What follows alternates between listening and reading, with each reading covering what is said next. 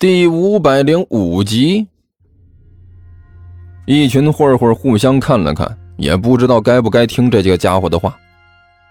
哦，那只火焰龙在恰当的时候大吼了一声。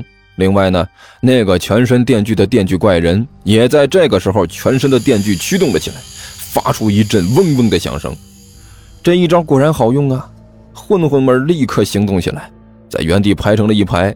不过谁都不愿意排在最前面，因为谁都不知道接下来会发生什么，所以大家一致的意见就是越往后越好。结果，作为所有人的头目，飞哥无可奈何地站在了第一个。此时此刻，飞哥无比痛恨自己的身份，好好的为什么要去当什么领头的呀？搞得现在必须第一个面对那未知的命运。但是呢，他不去也不行啊。他可不想被一只电锯怪人顷刻之间切成饺子馅儿然后再被一只喷火龙一口喷成蒸汽。很好，各位，我现在简单的说明一下。那个声音再次响了起来。这次检测呢，不会占用大家很长时间，相信我，很快就会结束的。合格的人将会被直接带往实验室。不合格的呢，则会被直接释放。呃，当然了，我希望大家回去之后和我们一起保守这个小秘密，作为我们之间彼此的心灵寄托。大家觉得怎么样啊？一群混混连回应的都没有，排着队就好像是要准备上刑场一样。哎，嗯，好吧，看来大家没什么兴趣和我讨论这些。那个声音无可奈何地说道：“既然如此，那我们就尽快开始吧。各位准备好，请一个一个出来，注意听我的口令，注意秩序和纪律。我可不想因为大家的疯狂举动，让警卫把你们变成另外一种形态。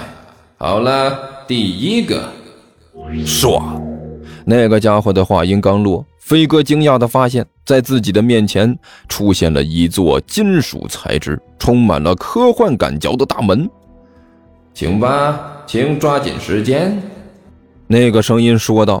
“哎，麻烦你快一点啊，我们的时间很紧张，科学家们还等着实验呢。后面的人也不要着急啊，早晚会轮到你们的。”飞哥一咬牙，闭着眼睛向那扇门走了过去。唰！那扇门慢慢打开，让他走了进去。你好，一个古怪的声音在飞哥面前响起。他慢慢的睁开眼睛，惊讶的发现，在自己面前站着一个外表古怪的外星人，一身鼓鼓囊囊，像是球一样的宇宙服，还有一个黑乎乎的套在头上，只露出两只眼睛的古怪头罩。看到他出来，那个外星人还向他招了招手。飞哥张了张嘴，刚想说话，突然之间有什么东西砰的一下砸在了他的脑袋上。飞哥顿时觉得一阵剧痛，然后就是眩晕。他晃了晃，站立不稳，扑通一声就摔倒在地上。搞定一个，那个外星人开心地说道，声音和甘球那是一模一样啊！走走走走，快快快，拖走！喂，胖子。万晨手里提着一根棍子。表情严肃的走了过来。你过分了啊！让我这个伟大的英雄在人背后打闷棍，这完全不符合我曾经受到的教育，简直太离谱了。反正你现在也不回去了，想那么多干什么？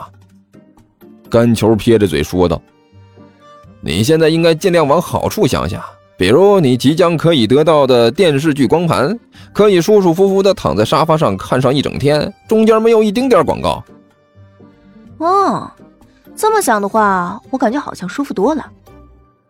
万晨这才满意的点了点头。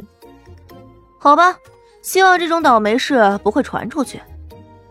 放心放心，你想的太多了，这种事情怎么可能传出去？甘球摆了摆手，你来一次都费了那么大的劲，我想不出还有什么能让这里的消息传到你那边去。快点把这个倒霉蛋拖走。我们还有好多人要处理呢，赶紧处理完了，赶紧回家休息。这一身装备热死了，活该！大热天的穿那么厚。万晨笑得异常开心，一只手提着棒子，另外一只手一扯那个倒霉蛋的衣领，提着他走到一边，扔到了空地边上。甘球满意的点了点头，看着面前站成一排被尼才的幻术彻底迷惑了的混混们，用另外一种声音大声说道：“下一锅。”哎，无聊啊，无聊啊。无聊啊！桃子漫无目的的在树林外面晃悠，不时的回头看看身后的树林，里面黑漆漆的，看不到什么东西，但是隐约能听到一点声音。哎，只是听声音呢，就知道里面应该挺热闹的。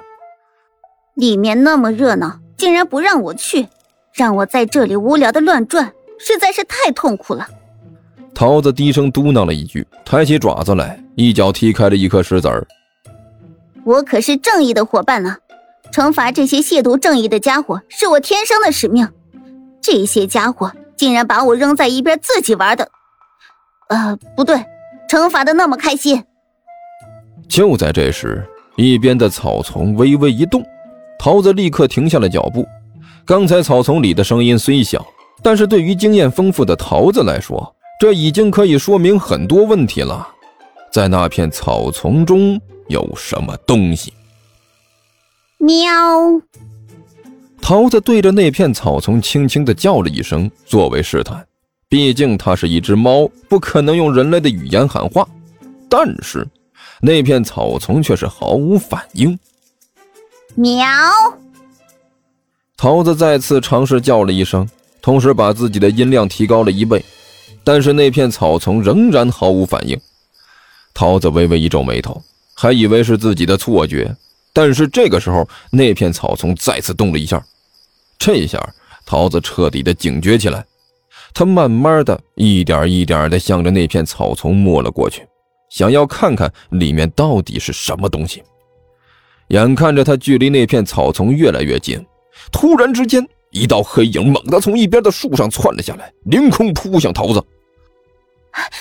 妙！桃子顿时惊叫了一声。双腿向后一蹬，试图躲开这家伙的扑击，同时拉开距离。但是还没等到他跳开多远，另外一条黑影突然从一棵树后面跳了出来，堵住了桃子的退路。树上扑下来的黑影挡在前面，另外一个堵在后面，而草丛里也窜出来一个，堵在了桃子的侧面。转眼之间，桃子就落入了三面包夹的状态。一开始，桃子还有点紧张。但是仔细一看，周围的这三条黑影啊，他顿时就不屑的撇了撇嘴：“，原来是你们喵，真是的喵！你们还没有死心喵？我们怎么会死心喵？”猫老师抬起爪子比划了一下，尽量让自己的表情显得凶狠一点。